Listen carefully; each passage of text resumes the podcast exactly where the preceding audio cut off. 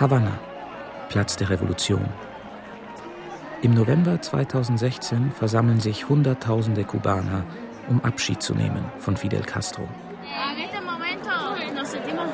Wir sind sehr traurig, weil ein großer Revolutionär gestorben ist. Ein großer Führer. Der brillanteste Mensch des 21. Jahrhunderts und des 20. Jahrhunderts. Wir hatten hier gar nichts. Wir waren in bitterer Armut. Der Einzige, der es geschafft hat, uns aus der Armut zu holen, war der Kommandante Fidel Castro Ruz. Alles, was wir hier haben, verdanken wir ihm. Wir können gratis in die Schule und an die Universität. Wir können gratis zum Arzt. Revolution ist Gespür für den historischen Moment. Fidel Castro am 1. Mai 2000 auf demselben Platz. Alles zu verändern, was verändert werden muss. Alles verändern, was verändert werden muss. Die Ideale unseres Kommandante können wir weiterentwickeln. Vor allem die Jugend. Und es kann sich alles zum Wohle des Landes verändern. Aber ohne die Ideen Fidels zu verändern.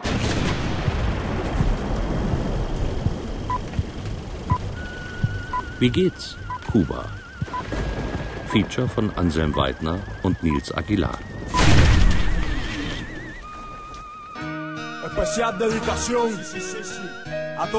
Dem ganzen kubanischen Volk gewidmet und der Erinnerung an die Menschen, die für ein wirklich freies Kuba kämpften.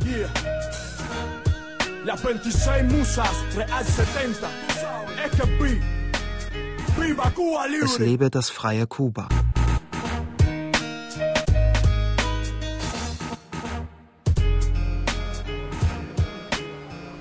Veränderung, Veränderung, Veränderung. Cambio, cambio, cambio. Vielleicht, dass man jetzt auch mit Nationalwährung in Devisenläden zahlen kann. Es wurde viel angekündigt, aber ich sehe keinen echten Wandel.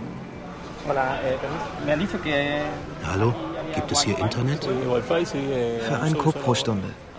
Schalte auf WLAN-Empfang und gib mir kurz dein Mobiltelefon. Ich verbinde dich, dann kannst du lossurfen. Warte noch ein Minütchen, bis sich drei Leute abgemeldet haben. Dann kann ich dich einloggen.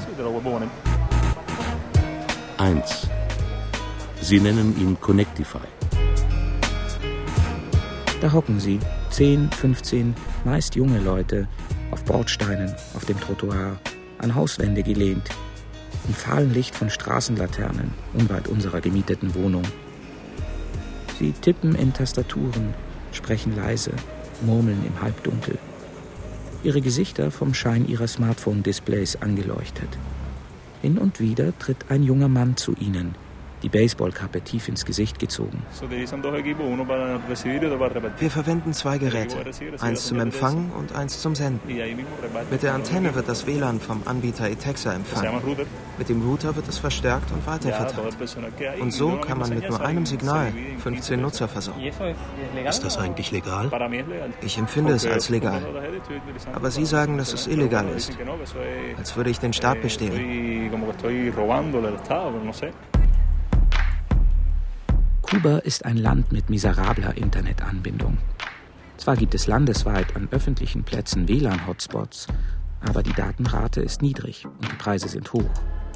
Eine Stunde im Netz kostet 2 Dollar, besser gesagt 2 Pesos Convertibles, abgekürzt Cook. Der junge Mann mit der Baseballmütze bietet Internet für einen Cook pro Stunde an. Als wir genauer mit ihm ins Gespräch kommen wollen, bittet er uns von der Straße in seine Wohnung.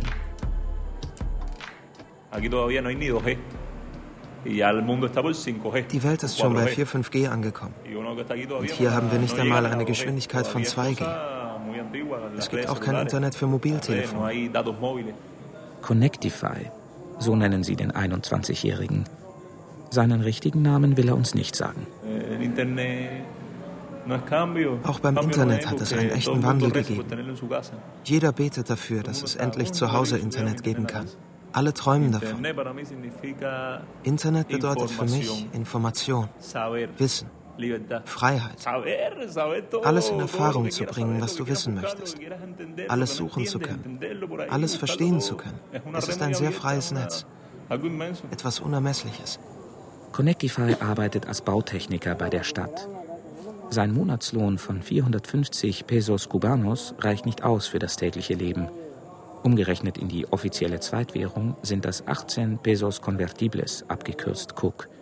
Das entspricht 18 Dollar. Um mehr Geld zu verdienen, handelt Connectify mit WLAN-Internet. Und er verkauft Internet offline, sogenannte Paquetes Semanales, ein kubanisches Internetkuriosum. Im Schnitt verdient er mit beiden Geschäften am Tag 60 Cook. Das sind fast 60 Euro. Das Paket enthält alles Mögliche. Serien, Kinofilme, Shows, Interviews, Musicals, Dokumentarfilme, Mangas, Bücher in Digitalform, Zeitschriften, christliche Musik. Man muss nicht das ganze Paket kaufen. Du kannst dir auch einzelne Inhalte zu einem geringeren Preis aussuchen. Die Serien kosten zwei Pesos pro Kapitel. Die Videoclips einen Peso. Die Shows unterschiedlich. Den Ordner mit Humor gibt es gratis dazu. Das Paquete Semanal bietet eine Art wöchentlichen Internetquerschnitt. Ein Terabyte Daten, Überwiegend sind es Unterhaltungsprogramme. Aber auch Kleinanzeigen, unter anderem zum freien Kauf und Verkauf von Autos und Wohnungen. Der Staat, der dafür feste Preise vorsieht, sieht diesen digitalen Markt nicht gern. Die Inhalte der Paketes werden von einem anonymen Unternehmer über Satellit empfangen, zusammengestellt und dann auf mobilen Festplatten per Boten im ganzen Land verteilt. Ein illegales Geschäft. Der Staat toleriert das Treiben solange nichts Politisches in Umlauf kommt. Zurück auf der Straße.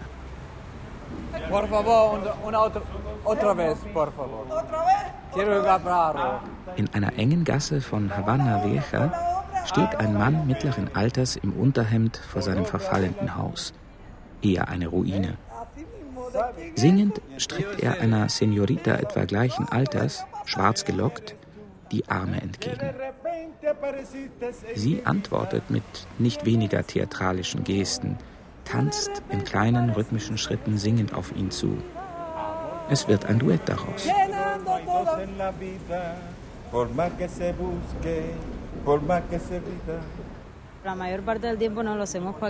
Die meiste Zeit nutzen wir WLAN, um mit unseren Angehörigen zu sprechen und mit Freunden. Manuels Eltern zum Beispiel leben in Angola und Ecuador, ziemlich weit weg. Daher nutzen wir es vor allem zur Kommunikation, vor allem mit den USA. Ich weiß nicht wieso, aber alle hauen sie ab.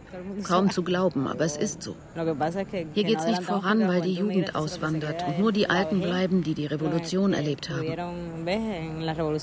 Es gibt viele, die die Dinge anders sehen, die einfach keine Lust mehr haben, denen die Luft zum Atmen fehlt und die sagen, das kann es doch nicht sein, das ist doch nicht normal. Und dann gehen sie und schmeißen das Handtuch. Die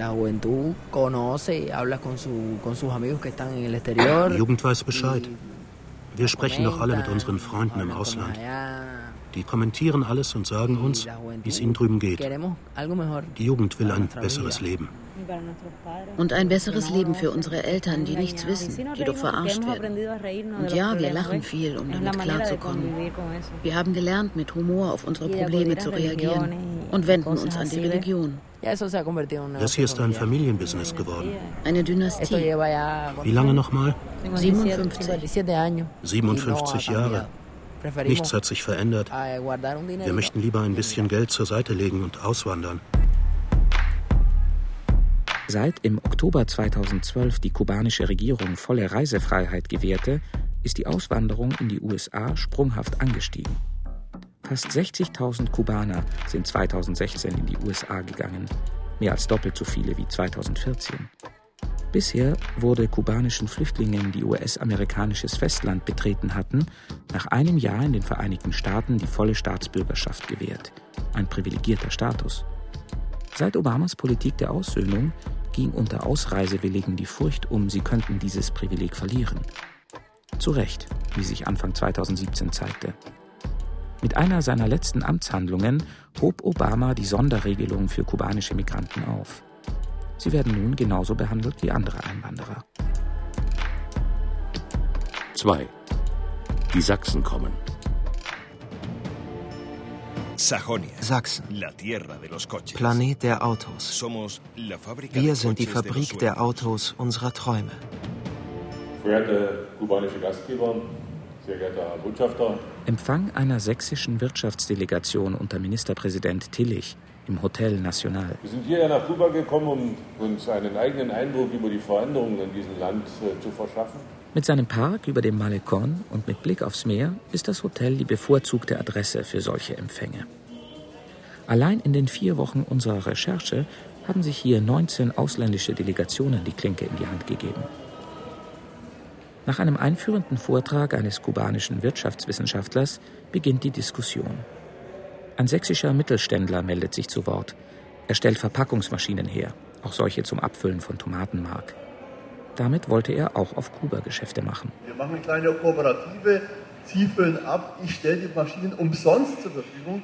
Ich hätte Ihnen auch die Tuben zur Verfügung gestellt. Es kam nichts zustande.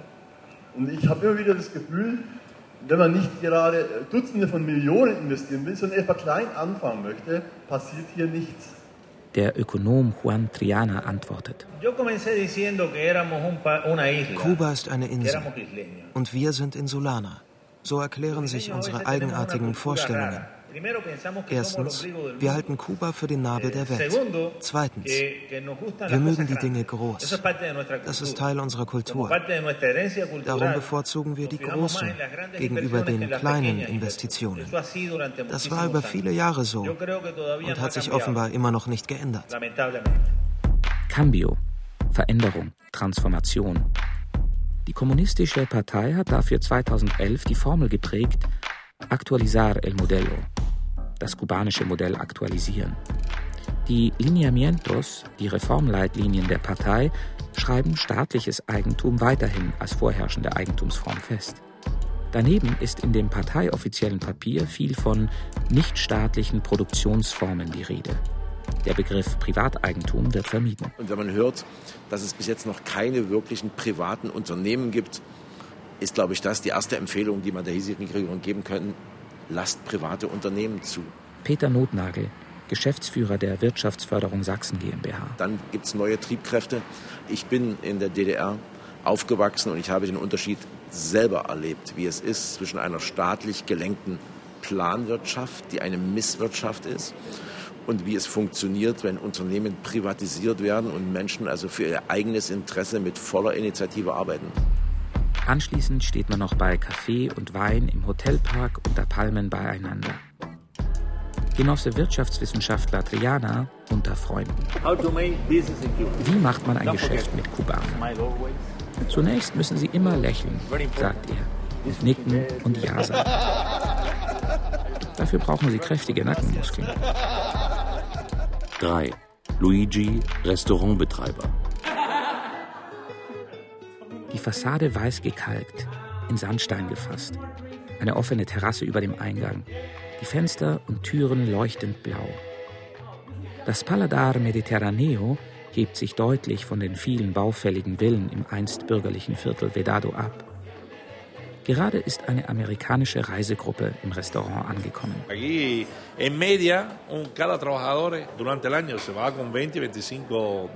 Im Schnitt verdient man hier 20, 25 Dollar am Tag. An guten Tagen können es auch 60 sein.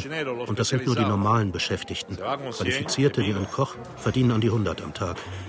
Luigi trägt Schnauzbart, stammt aus Sardinien hat gerade eine Kubanerin geheiratet. Zusammen mit einem Einheimischen hat er das Mediterraneo gegründet und ist zugleich dessen Chefkoch. Das Restaurant ist eines von 2800 privaten Gastronomiebetrieben auf Kuba. Deren Zahl ist in den letzten Jahren stark angestiegen. Luigi hat ein System der Gewinnbeteiligung eingeführt. So kann eine ungelernte Küchenhilfe an einem Tag so viel verdienen wie ein für den Staat arbeitender Arzt in einem Monat. Man merkt es den Menschen noch an, dass sie bisher für den Staat gearbeitet haben. Sie identifizieren sich nicht mit ihrer Arbeit. Sie haben nicht die kapitalistische Mentalität im Sinne von, ich muss meinen Lebensstandard verbessern, mein Gehalt steigern morgen Mitgesellschafter werden oder selber etwas gründen. Allmählich ändere sich diese Haltung, sagt Luigi. Die Angestellten würden sich mehr und mehr in das Unternehmen einbringen. Alle von ihnen seien als Cuenta Propistas registriert, also als Selbstständige, die ihre Sozialversicherung selbst bezahlen. Nach deutschen Maßstäben wären sie Scheinselbstständige. Ein Menü samt Dessert und Getränk kostet im Mediterraneo um die 20, 25 Cook, also 20, 25 Dollar. Klar, nicht jeder Kubaner kann sich leisten, hier essen zu gehen. Ich bedauere das. Aber wir erleben gerade auf Kuba, dass jetzt Neureiche kommen. So etwa wie damals die Bourgeoisie in Europa. Und diese Klasse wächst gerade rasant. Die meisten Gäste seien immer noch Ausländer, vor allem US-Amerikaner. Und die wüssten besonders zu schätzen, wofür das Mediterraneo steht. Es war schwierig, über die herkömmlichen kubanischen Märkte an die Art von Essen zu kommen, die uns vorschwebte. Und so haben wir einen Viehzüchter mit ins Team geholt, der uns die Milch für unseren selbstgemachten Käse liefert. Und das Fleisch, Kaninchen, Ziege, Schwein, Truthahn.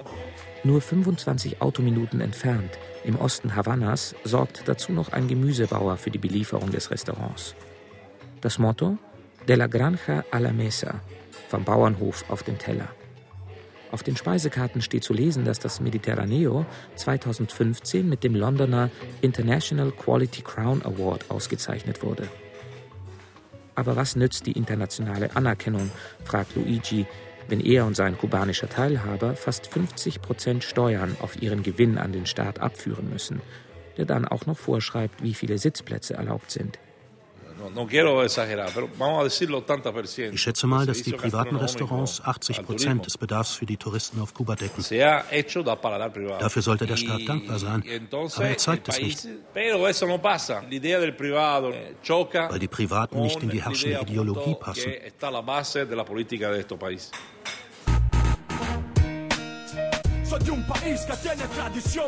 Ich bin ein Land, das eine Tradition des Kampfes hat, des Kampfes für Souveränität und gegen Ungleichheit. Das ist unsere Wirklichkeit. Wir leben eingesperrt in der Phrase, alles gehört dem Volk, aber alles kontrolliert der Staat. 4. Widerstand und Anpassung. Am nächsten Tag sind wir mit Raúl Escobar Delgado verabredet, einem Maler. Mit 40 Centavos Cubanos, umgerechnet etwas mehr als ein Eurocent, kommt man durch die ganze Stadt. Im Preis inbegriffen laute Musik. Hier hört man 99 Prozent der Zeit Reggaeton. Ich habe den Eindruck, je mehr die Jugend Reggaeton hört, umso dekadenter wird sie. Es gibt mehr Machismus. Die obszönen Liedtexte fördern Gewalt, vor allem häusliche Gewalt. Raúl ist 50 Jahre alt. Seine dunklen Locken und sein Humor lassen ihn jugendlich wirken. Du musst dir mal anschauen, wie Reggaeton auf einer Party getanzt wird. Die Mädchen geben sich wie Sexpuppen den Jungen hin. Sie unterwerfen sich vollständig. Der Reggaeton hat die Salsa verdrängt, den Son. Wir sind zu den Botschaftern des Reggaeton in der Karibik geworden. Raúl hat uns zu sich ins Armenviertel Huanabacoa eingeladen, wo er mit seiner Freundin Janet, einer Anwältin, wohnt. Wir trinken Tee, als es klingelt. Durchs Fenster sehen wir Leo, einen Bekannten von Raoul. Warum Leo wohl ausgerechnet jetzt kommt, wenn zwei deutsche Radiojournalisten zu Besuch sind? Raoul hält ihn schon länger für einen Agenten des kubanischen Geheimdienstes G2. Janet sagt leise zu uns, Raoul habe einen diagnostizierten Verfolgungswahn. Raoul geht zur Tür, kontert, wir sollten doch einfach mal Leo selbst nach dem Geheimdienst fragen. Ein gedrungener, etwas nervös wirkender junger Mann tritt ein. Raúl, Raúl hat mir gesagt, dass er dich im Verdacht habe, dem G2 anzugehören. Das sagt er, weil er meine Gedichte und Chroniken noch nicht gelesen hat. Aber sowas kann der G2 auch schreiben. So schreiben? Nein. Bist du sicher? Es sind meine Gedichte. Und außerdem, wer vom G2 würde sich so ein Tattoo machen lassen? Aber es kann ja einfach sein, dass sie dich nach deiner Tätowierung bezirzt haben. Was ist das denn für ein Tattoo? Der kleine Prinz. Von Saint-Exupéry. Genau. Leo ist um die 25 Jahre alt, dichtet, schreibt politische Analysen und veröffentlicht seine Texte gelegentlich auf dem Blog einer bekannten Dissidentin. Seinen Unterhalt verdient er durch den Straßenverkauf chinesischer Sportschuhe. Heute, so sagt er, sei er gekommen, um Raoul um dessen Meinung zu seiner Lyrik zu bitten. Doch das Gespräch kreist weiter um das Thema Überwachung. Auch wenn es mir völlig gleich ist, fühle ich mich doch ziemlich überwacht. Genauer gesagt seit fünf Jahren, als ich an einer Konferenz in Miramar teilgenommen habe, wo kritisch über Kunst, Geschichte, Literatur und Politik debattiert wurde. Seit dem Moment im Jahr 2011 will mir der Staat keine Arbeit mehr geben. Einfach nur, weil ich an einen Ort gehe und mir dort die Beiträge anhöre. Und hast du dir überlegt, das Land zu verlassen? Erst vor kurzem habe ich beim Asylbüro der amerikanischen Botschaft einen Antrag gestellt. Jetzt warte ich ab, wie sie entscheiden, ob ich gehe oder bleibe. Werden die Asylsuchenden überwacht? Gut möglich, dass da Kameras einen überwachen aber es ist mir Schnurz. Noch vor fünf Jahren war mir das gar nicht egal. Gott, was hatte ich für eine Paranoia? Ich fühlte mich die ganze Zeit verfolgt. Ich bin dann eine Woche in die geschlossene und schlief sau schlecht. Das alles ab dem Moment, wo sie mir das Arbeiten unmöglich gemacht haben. Mir geht's schon längst wieder besser und ich schlafe wieder gut. Zwölf, dreizehn, 15 Stunden am Tag. Ich schlafe sehr viel. Ich nehme mir nichts mehr zu Herzen. Und so läuft alles. Was hat dir die Kraft gegeben, deine Ängste zu überwinden? Wenn du dir ein bisschen Wissen aneignest über dein Land, die ganze Wahrheit kann man ja nie erfahren. Etwa durch Schauen von Filmen und Reportagen. Das wirkt sehr befreiend. Du fühlst dich glücklicher. Einfach weil du Bescheid weißt. Wir Kubaner sind in einer Seifenblase, wie Varela sagt. Wir sehen die Welt durch ein Nadelöhr und leben in einer Blase. Wir waren lange einsam und haben isoliert von der Welt gelebt. Jetzt müssen wir uns der Welt öffnen. Später sehen wir uns gemeinsam einen amerikanischen Spielfilm an, Before Night Falls. Es ist die Oscar-gekrönte Verfilmung des Romans Eiszeit unter Palmen, ein autobiografisches Buch des kubanischen Schriftstellers Reinaldo Arenas. Leo hat den Film auf einem USB-Stick mitgebracht. Er handelt vom harten Umgang Fidel Castros mit kritischen Künstlern in den 70er Jahren. Der Abend endet mit Liedern von Carlos Varela, heute einer der populärsten kubanischen Liedermacher.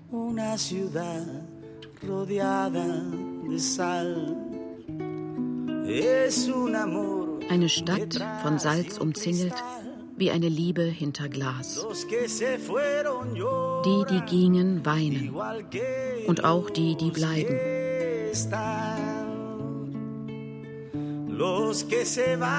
Die, die gehen, sehnen sich nach ihr. Die, die bleiben, noch mehr.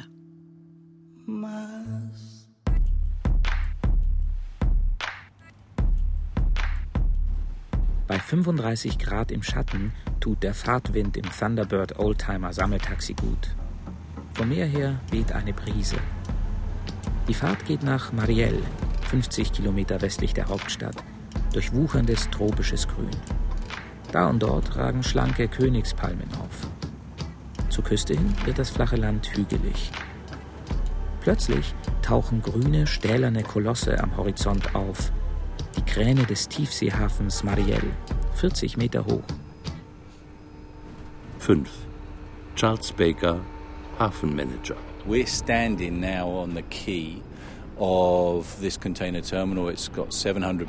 wir stehen jetzt am 700 Meter langen Kai des Containerterminals.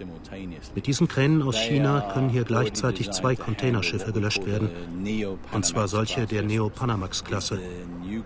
Die sind ausgelegt für die neuen Schleusen des kürzlich verbreiterten Panama-Kanals.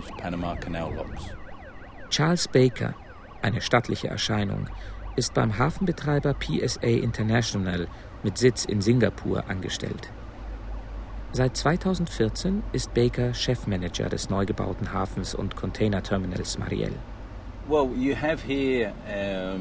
Hier sieht man die gesamte Ein- und Ausfuhr von Kuba.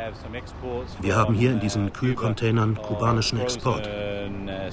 Gefrorene Meeresfrüchte, Fisch und auch Rottabak.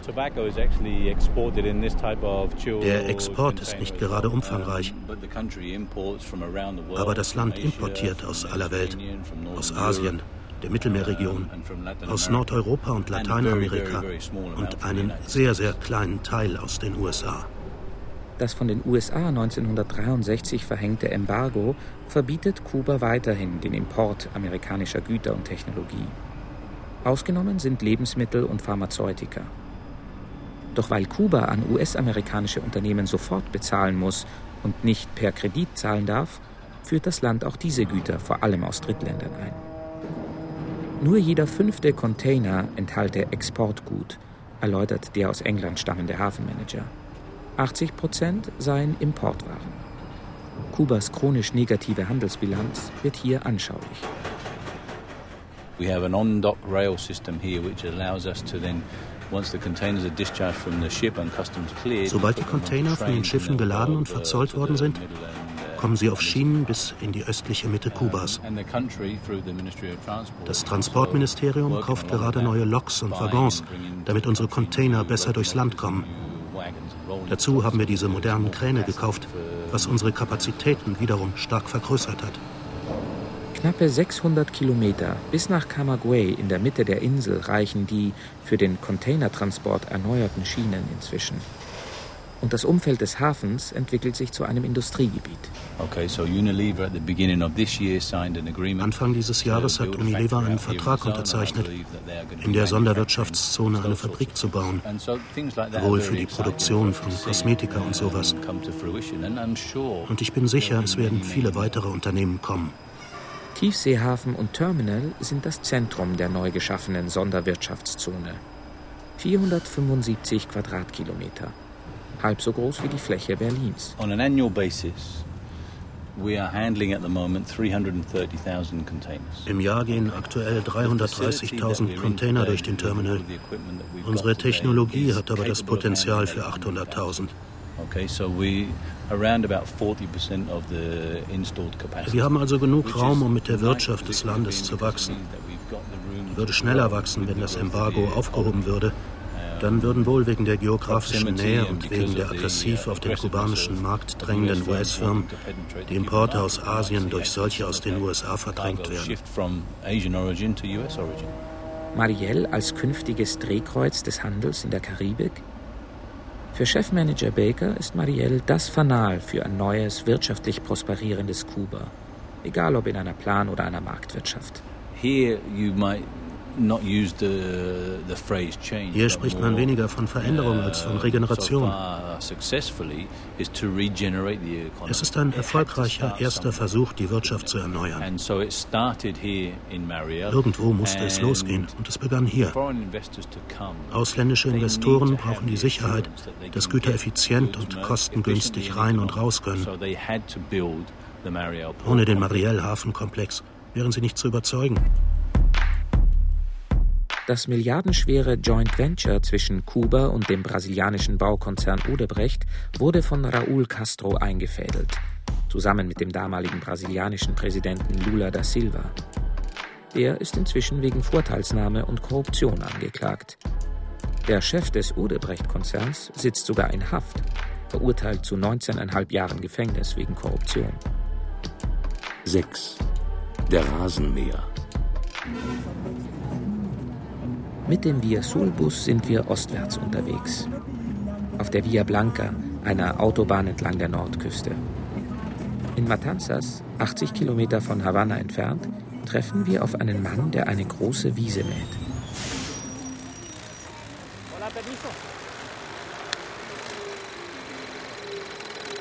Disculpe, Entschuldigen Sie bitte. Ihre Maschine kommt mir recht besonders vor. Könnten Sie uns bitte sagen, worum es sich handelt? Das ist ein Rasenmäher, der mir die Arbeit leichter macht. Und Sie haben ihn selber gebaut? Genau. Der Motor ist uralt, ein Waschmaschinenmotor aus den 60ern. Er wurde repariert. Ich habe dann alles zusammengespeist, den Motor, die Räder, die Bleche. Bei der Fläche ist das schon was anderes, als wenn man alles mit der Machete mit eigenen Händen mähen muss. Oh. Das ist ja nochmal besonders toll. Das habe ich noch nie gesehen. Bei laufendem Motor breiten sich wegen der Zentrifugalkraft die Messerklingen aus. Und wenn die Klingen auf ein festes Hindernis stoßen, prallen sie ab und federn zurück. Das habe ich noch nie gesehen. Der Motor aus dem russischen Waschmaschinenmonstrum Aurika, die Messer aus Macheten, dazu die frei beweglichen Klingen an den Messerenden, alles selbst zusammengebastelt. Wie viel der kubanischen Technologie basiert bis heute auf solcher Improvisationskunst? Und was hat sich für unseren Improvisationskünstler verändert, seit Raúl Castro an der Macht ist? In meinem Privatleben? Klar hat sich etwas verändert in den zehn Jahren. Früher war ich etwas jünger und jetzt bin ich etwas älter. Aber du wirst vom Staat bezahlt? Ja, ich werde vom Staat bezahlt. Und wie viel bekommst du? 300? Nein, mehr. Der Basislohn ist so um die 450, 500. Kannst du von diesem Lohn leben? Ja, ja. Bis heute, ja. Jetzt beginnt der Rasenmähermann stumm die Lippen zu bewegen. Er schneidet Grimassen, hebt die Hände, mimt das Knüpfen eines Strickes und dass er sich damit vor uns erhängt. Eine Pantomime des Konflikts zwischen reden wollen und der Furcht, es nicht zu dürfen, weil man hier nicht einfach so frei sprechen kann, schon gar nicht mit Journalisten aus dem Ausland. Und was kannst du davon zum Essen kaufen? Ja, natürlich reicht es für das Essen. Einen ganzen Monat. Man kann davon leben. Vielleicht muss er uns gegenüber seine Situation schönreden, weil die Wahrheit zu sagen gefährlich wäre. Die Kommunikation gerät sonderbar ins Schlingern. Das werden wir noch oft erleben auf dieser Reise.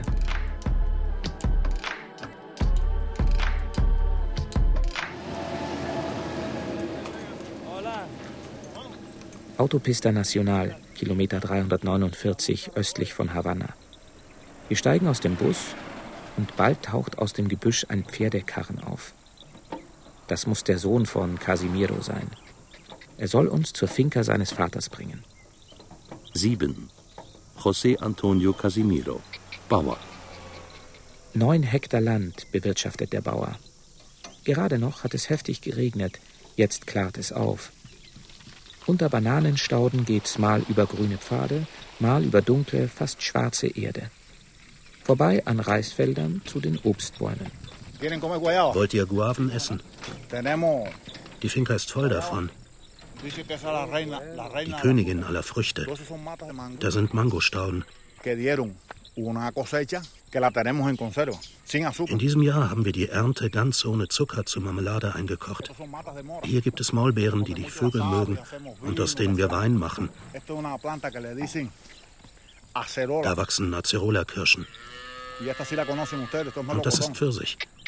Da drüben, das sind Kaffeestauden. Die Stauden direkt an den Bienenstöcken tragen die meisten Bohnen. Willst du noch eine sehr, sehr leckere Guave essen? Auf Casimiros Land gehen wildwuchernder Dschungel und planvolle Agrikultur fließend ineinander über. Der Ökobauer stammt, wie die meisten Leute in dieser Gegend, von einer alten kanarischen Familie ab. Er trägt Bermudahemd, Shorts und Gummistiefel, hat viel Sendungsbewusstsein und Leibesfülle. Durchs hügelige Land führt er uns zu einer Senke. Diesen Teich habe ich mit dem Bulldozer ausgehoben. Eh, Früher war ich Bauarbeiter und Kranfahrer. Ein paar schwungvolle Würfe von Casimiros Sohn und ein Dutzend Buntbarsche zappelt im Netz. Diese immense Fruchtbarkeit, wo man geht und steht. Casimiro hält Schweine, Kühe, Truthähne und Hühner, um so auf dem Hof eine Kreislaufwirtschaft zu betreiben. Die Reste der Yucca, die wir heute Abend essen, bekommen die Hühner. Danach kriegen die Schweine Auslauf und fressen, was übrig blieb.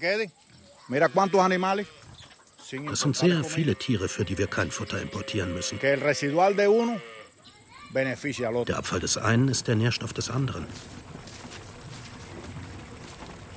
Eine Windmühle pumpt Wasser in ein Speicherbecken für die Bewässerung der Reisfelder. Die Fäkalien der Kühe blubbern in einer Fermentierungsanlage, produzieren Gas und Strom. Das Land wurde der Familie gratis zum Niesbrauch überlassen. Milch und Rindfleisch nimmt der Staat zu garantierten Preisen ab. Obst, Gemüse und Honig gehen in die Direktvermarktung an private Abnehmer. José Antonio Casimiro ist in Kuba bekannt durch seine Auftritte im Staatsfernsehen als Vorkämpfer für eine vielfältige, kleinbäuerliche und ökologische Landwirtschaft. Ihm bereitet Sorgen, dass das Land gegenwärtig mehr Lebensmittel importiert, als es exportiert.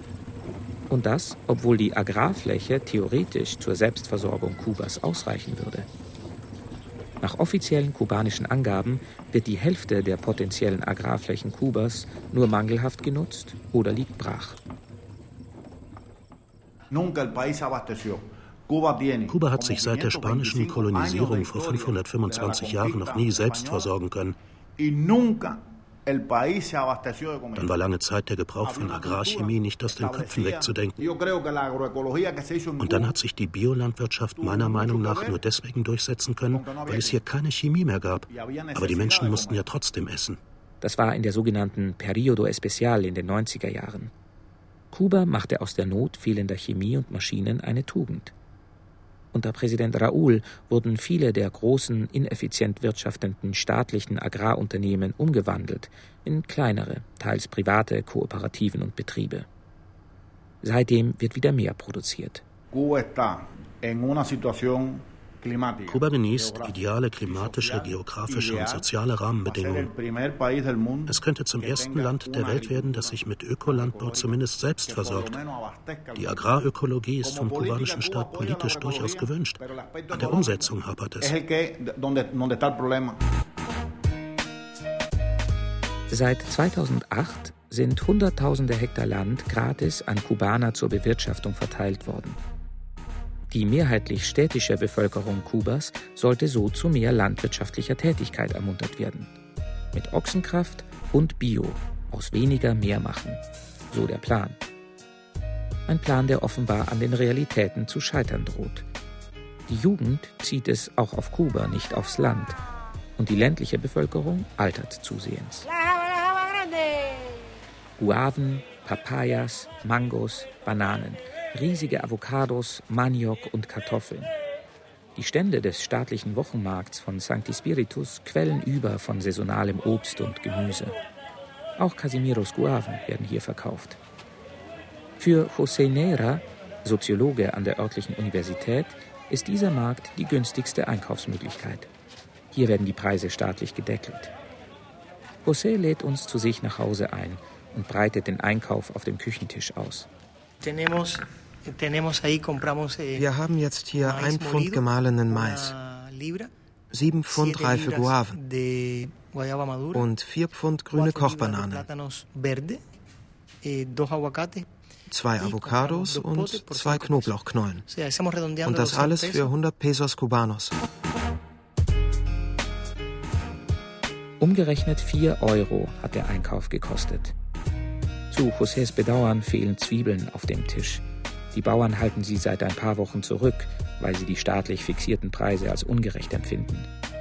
Statt sie unter Wert auf den staatlichen Märkten zu verkaufen, bieten die Bauern sie privat und unter der Hand an.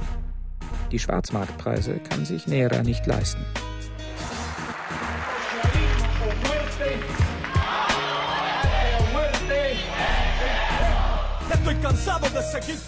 Ich bin müde, seinem Plan zu folgen.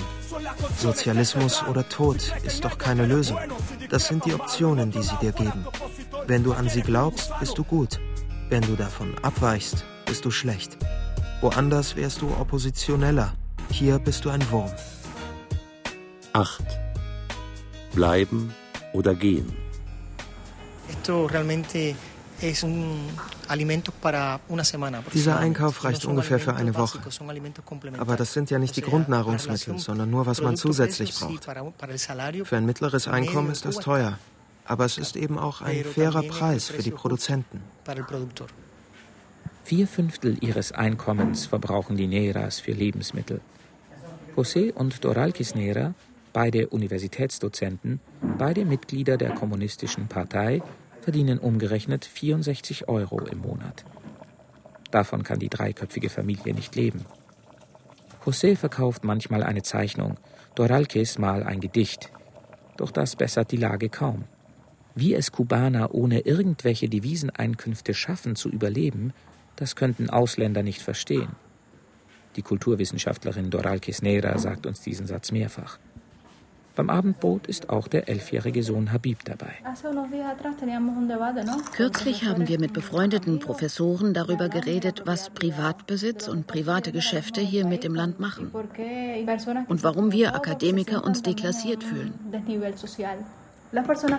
Leute, die auf eigene Rechnung wirtschaften, verdienen oft mehr, obwohl sie weniger Bildung haben. Sie wissen nichts und kriegen trotzdem mehr als du, obwohl du intelligenter bist? Oder der Pferdekutscher aus dem Viertel. Er kann jedes Wochenende auf den Rummelplatz gehen oder Bier trinken, seinem Sohn WLAN-Stunden bezahlen oder Eis in die Wiesen spendieren, während wir das nicht können. Noch nicht. Es gibt Leute, die richtig reich sind in diesem Land. Vielleicht nicht gerade in Sancti Spiritus. Oder vielleicht doch. Frederik Cepeda, der Baseballspieler. Genau, gutes Beispiel. Das ist ein kubanischer Baseballspieler, der seine Ausbildung der Revolution verdankt. Er ist bei einer japanischen Liga für 2,5 Millionen Dollar unter Vertrag, wovon er 1,7 Millionen Dollar dem kubanischen Staat abgeführt hat. In kubanischen Pesos ausgedrückt dürfte er damit immerhin ein Vermögen von mehr als 20 Millionen gemacht haben. Früher waren mit Millionären nur die Zuckerrohrschneider gemeint, die Millionen Zentner von Zuckerrohr geschnitten haben, was einem hohes Ansehen verschaffte. Heute sind die Millionäre echte Millionäre. Derselbe Staat, dieselbe Revolution verhilft heute Menschen dazu, solche Beträge zu erzielen. Auch wenn das natürlich dem Land hohe Einkünfte beschert. Dieser Baseballspieler bringt dem Staat ja viel Geld ein. Aber hier wird leider mit dem kubanischen Sozialismus gebrochen. Mit seiner Maxime, jeder nach seinen Fähigkeiten jedem nach seiner Leistung. Und wenn das zerbricht, ist auch das Projekt der kubanischen Nation in Gefahr. Wenn du mit Studenten und Professoren unterwegs bist, merkst du die Unterschiede. Zum Beispiel, wer ein Mobiltelefon hat und wer nicht. Aus den ökonomischen Unterschieden werden soziale Unterschiede. Wenn ich über die Zukunft meines Sohnes nachdenke, komme ich in ein ideologisches Dilemma. Was ist das Beste für ihn? Wir meinen, dass dieses Land für ihn das Beste ist, aber nicht unter den jetzigen wirtschaftlichen Bedingungen. Die sind nicht geeignet für die Entfaltung eines jungen Menschen. Aber ich kann ihm keine Alternative bieten, denn ich möchte mein Land nicht verlassen. Will er das Land denn verlassen? Nein, er ist ja noch ein Kind. Aber ihm keine Alternative zu bieten, wäre sehr egoistisch von mir. Und er könnte mich in der Zukunft mal dafür verurteilen. Diese enormen Widersprüche belasten viele Kubaner, so wie mich und Uralkes.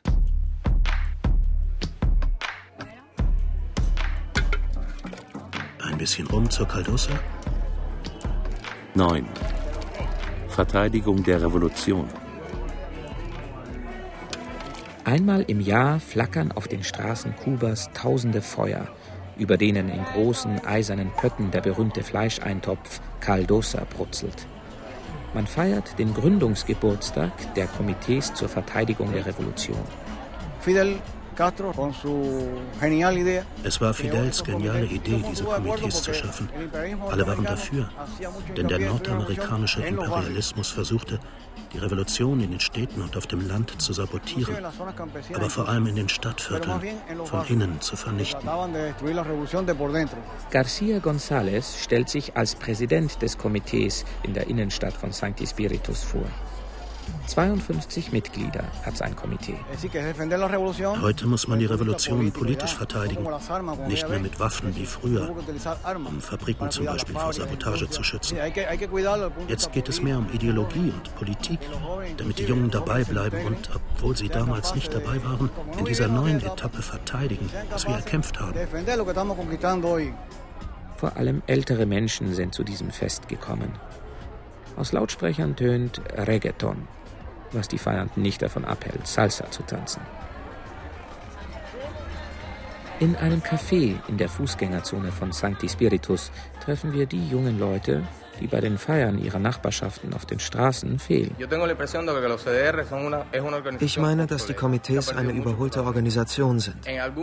Es gab eine Zeit, wo sie noch darüber gewacht haben, dass niemand den Reis aus den Lagerräumen klaute. Oder als sie Ausländer beschattet haben, ob die sich mit jemandem treffen würden. Heute sollen die Komitees die Gesellschaft zusammenhalten. Und auch das schaffen sie nicht mehr wirklich. Es gibt viel zu verteidigen. Ich möchte zum Beispiel diese Ruhe bewahren, die uns umgibt. Denn davon haben wir hier sehr viel. Ich schlafe gut, kann mich zu Hause sicher fühlen, kann auch um vier über die Straße gehen, ohne dass was passiert. Hier gibt es keine Schießereien, keine Drogen. Und ich habe viel Gewalt in Lateinamerika erlebt. Viele Erwachsene haben große Angst vor dem Cambio, weil sie denken, dass das alles dann auch nach Kuba kommt. Eh, Wie wichtig es für die Mehrheit ist, die Revolution zu verteidigen, weiß ich nicht. Aber mir persönlich scheint es wichtig, dass wir uns vor dem Kapitalismus schützen. Ohne Frage musste es Veränderungen geben. Aber sie bergen das Risiko, der Anfang vom Ende zu sein.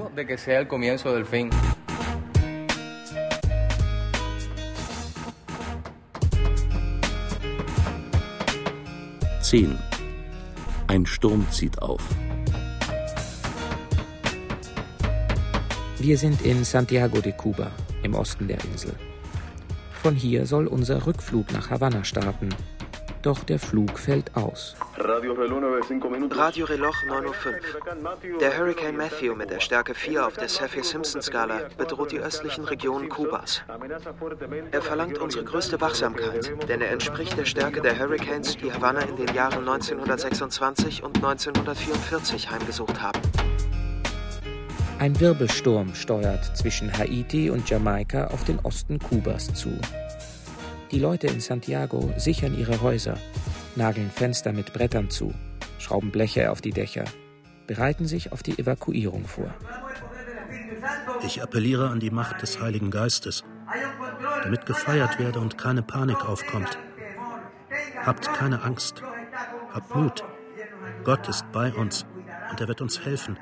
Und er wird für uns sorgen. Und er wird uns heil da herausholen. In einer mit Wellblech überdachten Baulücke inmitten der Altstadt haben sich an die 60 Methodisten zu einem Gottesdienst versammelt.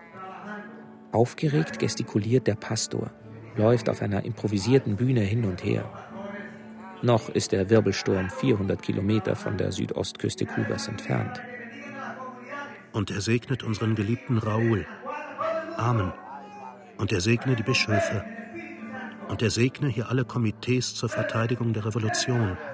O Vater, seid voller Glauben an den Heiligen Geist. Halleluja, verteidige die Häuser, verteidige die Fenster und Türen. Wir beten für die Behörden, dafür, dass alle Transportmöglichkeiten gegeben sind und der Treibstoff und das Herbergen gefunden werden für die Evakuierten. Der Pastor bedauert, uns kein Interview geben zu können. Zwar sei er für 17 Kirchen in der Region zuständig, aber ohne Erlaubnis der bischöflichen Verwaltung dürfe er nicht mit ausländischen Journalisten sprechen. Der Staat, so fügt er im Flüsterton hinzu, wache eifersüchtig über sein Monopol, das kubanische Volk zu beschützen. Eine Kirchgängerin spricht mit uns. Jetzt, wo der Hurricane kommt, rufen wir zu Gott, dass er uns erhört. Einige Regierungsvertreter haben gemerkt, dass die Kirche für das Gute betet, nicht für das Böse, nicht für Krieg und auch nicht nur aus Protest. Obendrein heißt es in der Schrift, dass man die Regierung und ihre Regeln akzeptieren muss. Man soll Rücksicht nehmen und sich nicht widersetzen. Seit den 90er Jahren ist auf Kuba ein Trend zu mehr Religiosität zu beobachten. Vor allem die protestantischen Gemeinden verzeichnen trotz staatlicher Gängelung Zuwächse. Neben den Methodisten vor allem die Evangelikalen und die Pfingstler. Deren oftmals lebensfrohe, gesungene Predigten scheinen bei vielen besser anzukommen als die traditionellen katholischen Messen. Zwar soll etwa jeder zweite Kubaner katholisch getauft sein, aber nur die wenigsten besuchen regelmäßig den Gottesdienst. In der Fußgängerzone von Santiago de Cuba klingen Rhythmen einer Salsa-Combo. Sie spielt in der Casa de la Música. Ein Chor zum Genießen. Ein Chor zum Wohlfühlen. Damit du an nichts mehr denken musst. Hier wird nichts passieren. Ich bin im Visier des Sturms. Dieser Hurricane hat es auf mich abgesehen. Hier passiert nichts. Hier passiert nichts.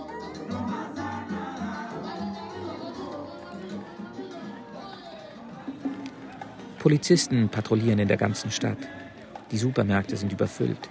Hamsterkäufe in letzter Minute. Schon gibt es keine Wasserflaschen mehr. Am Hotel Casa Grande, direkt vor der Kathedrale, debattiert die Belegschaft. Schon jetzt kann man nicht mehr nach Chivirico telefonieren. Hättest du das gedacht?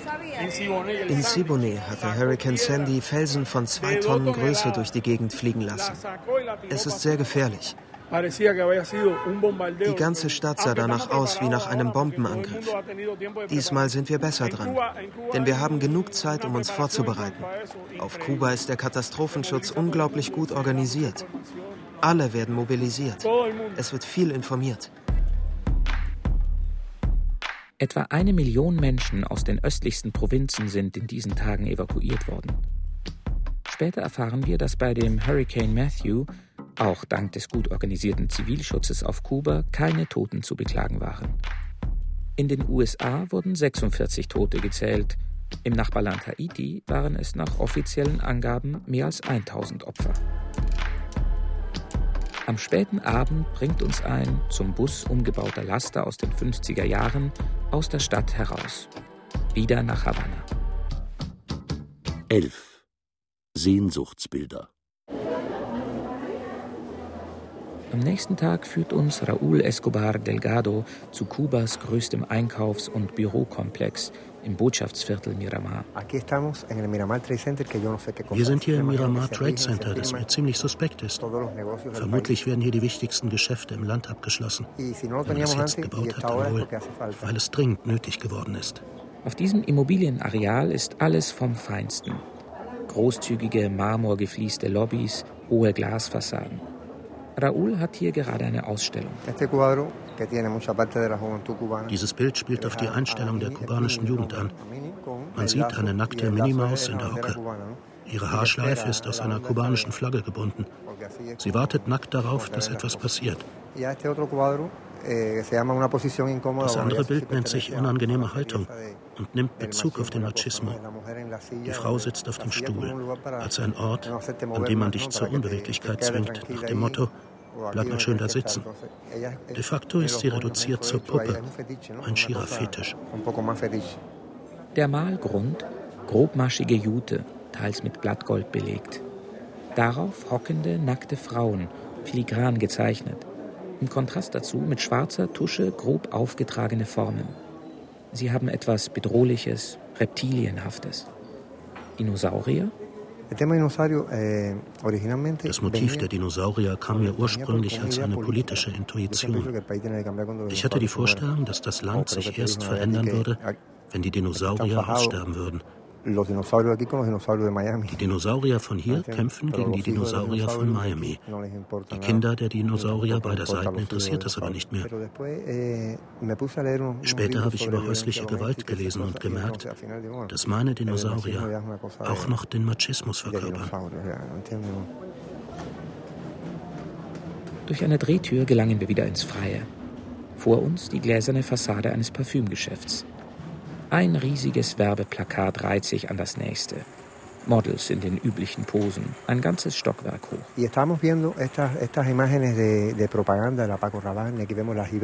sehen wir die Werbebanner von Paco Rabanne, Givenchy, Dior, Opium von Yves Saint Laurent, Jimmy Choo, hört sich sehr chinesisch an, La Vie est Belle, Aqua de Parfum. Und das hier gibt es erst seit ganz kurzer Zeit, ich glaube erst seit einem Jahr. Das ist der Beginn von etwas Neuem.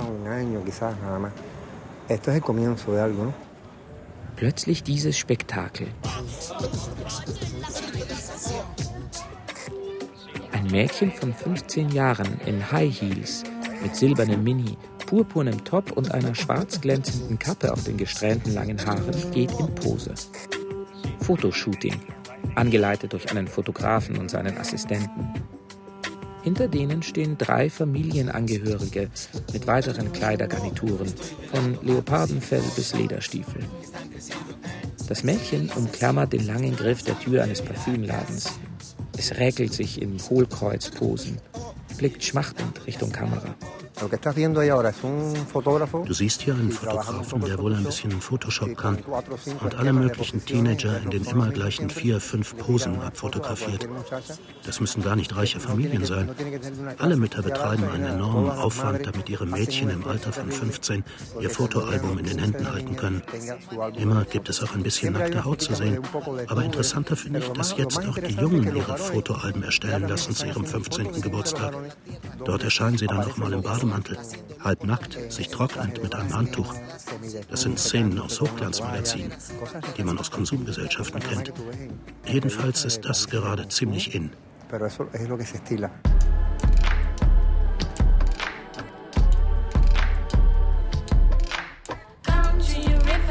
Wash my soul. I will come to your river. Wash my soul. I will come to your river. Wash my soul again. Carry away my dead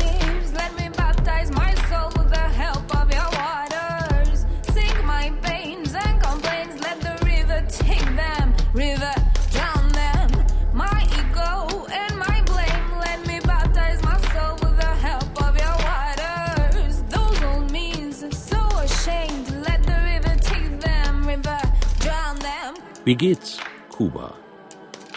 Feature von Anselm Weidner und Nils Aguilar. Es sprachen Stefko Hanuszewski, Isis Krüger, Luis Friedemann Thiele, Ralf Drechsler und Axel Thielmann. Redaktion Tobias Barth. Schnitt Sebastian Nohl, Ton Werner Jäger. Regieassistenz Katharina Schnell. Regie Nikolai von Koslowski. Produktion Mitteldeutscher Rundfunk mit dem Deutschlandfunk 2017.